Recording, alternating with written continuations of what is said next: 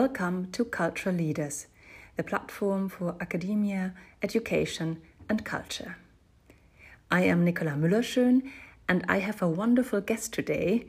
Jörg Rocholl is with us, president of ESMT Berlin, the highest ranked business school in Germany and top 10 in Europe. Hello, Jörg. Thank you for being here. Good morning, Nicola. Jörg, you just returned from the UN Climate Change Conference in Glasgow, where you launched the Futurist Institute for Sustainable Transformation, which is a joint initiative with several partners based at ESMT.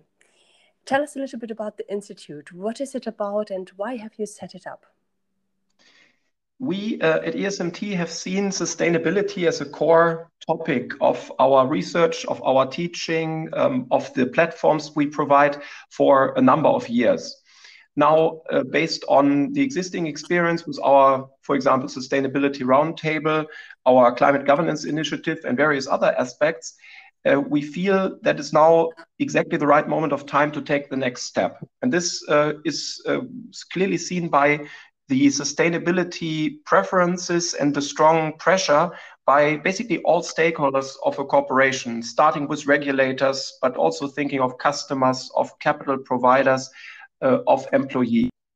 And uh, we would like to look into those uh, three areas, which are uh, our research, our teaching. This means, in particular, also our executive education uh, teaching and the platform to provide more evidence to also work together uh, with more partners, not only from the business field, but for example, also climate scientists uh, and other uh, researchers uh, to really um, initiate uh, and hopefully also inspire executives, uh, students, future executives to take a more sustainable approach in their leading of their companies.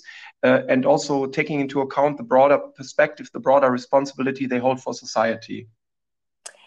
The topic of sustainability is not new to you. The initiative also refers to the Center for Sustainable Business and Leadership at, at ESMT, which was founded um, already 10 years ago.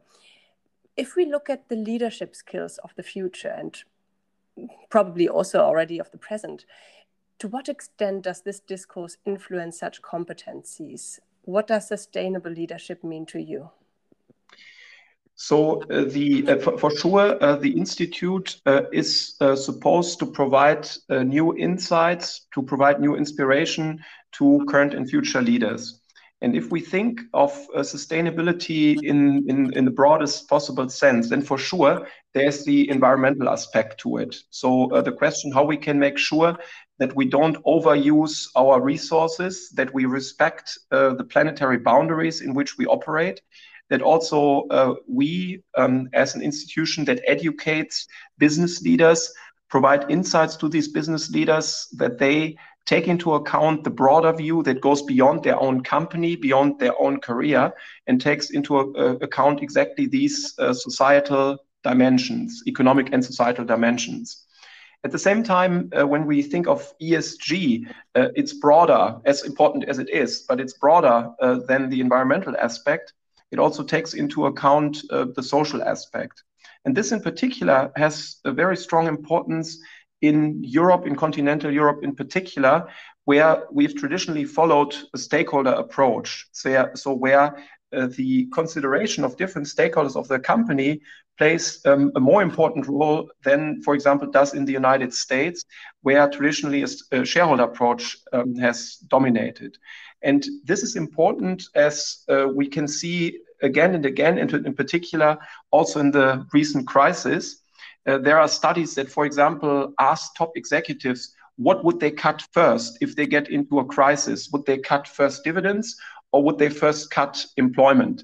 And it's interesting to see that uh, top executives in the United States would probably say, uh, would argue that it's important to keep dividends constant and thus to cut employment first the approach by top executives in Europe, in Germany in particular, is a different one. It uh, here executives would say, let's first cut uh, dividends and keep employment uh, constant. And that means uh, it, it basically reflects in a very fundamental way the uh, sustainability, uh, also the way in which the trade-off between capital and labor is done in a different way. Again, coming back to the stakeholder approach we see here. And this is unique to Europe, and it's something that also ESMT would like to provide its expertise to, to reflect this very European way of uh, doing this trade-off. That's fascinating. In this respect, I would also be interested in knowing how the future leaders, the, the now the students, respond to that approach. I, I could imagine that this is also a USP for choosing ESMT. Uh, absolutely. Students are uh, extremely excited about it. Uh, in fact, I could say students are pushing a lot. Uh, we have seen here on campus a number of wonderful student led initiatives initiated by students and also led by students. And uh, students, uh, in that sense, are uh, in some ways even further away i mean further uh, on this on this way and further in this progress than uh, many business schools uh, including us uh, and also companies are. So therefore the push by students is uh, dearly needed. It's highly welcome. Um, and at the same time obviously any move that a business school such as esmt does in the direction of sustainability is highly welcome by these students. Another in innovative new format is the ESMT Global Online MBA, which is a modular 100% online program. The first module of the curriculum is called, and I did like this very much actually, Managing in a Connected World, which could also describe your role as president of an international interconnected business school. If you had to choose three leadership skills, which ones are most important for you personally? So the uh, the current program or the new program uh, indeed reflects very well what I would say is is one of these maybe three um, criteria that I would find uh, most important, which is really to show a global mindset in a connected world as the one we have today. Here at ESMT, we have students from more than 80 different countries. We have staff and faculty members from um, also dozens of different countries. So therefore, uh, to have this global mindset, to be able to attract students, professors, colleagues from all over the world is a fu very fundamental requirement for this.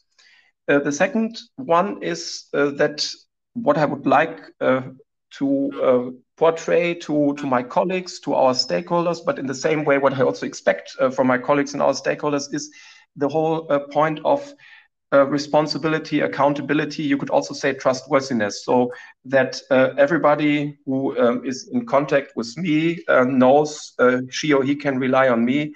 Likewise, that, that I'm able to rely on those whom I work with or who are stakeholders of, of ESMT.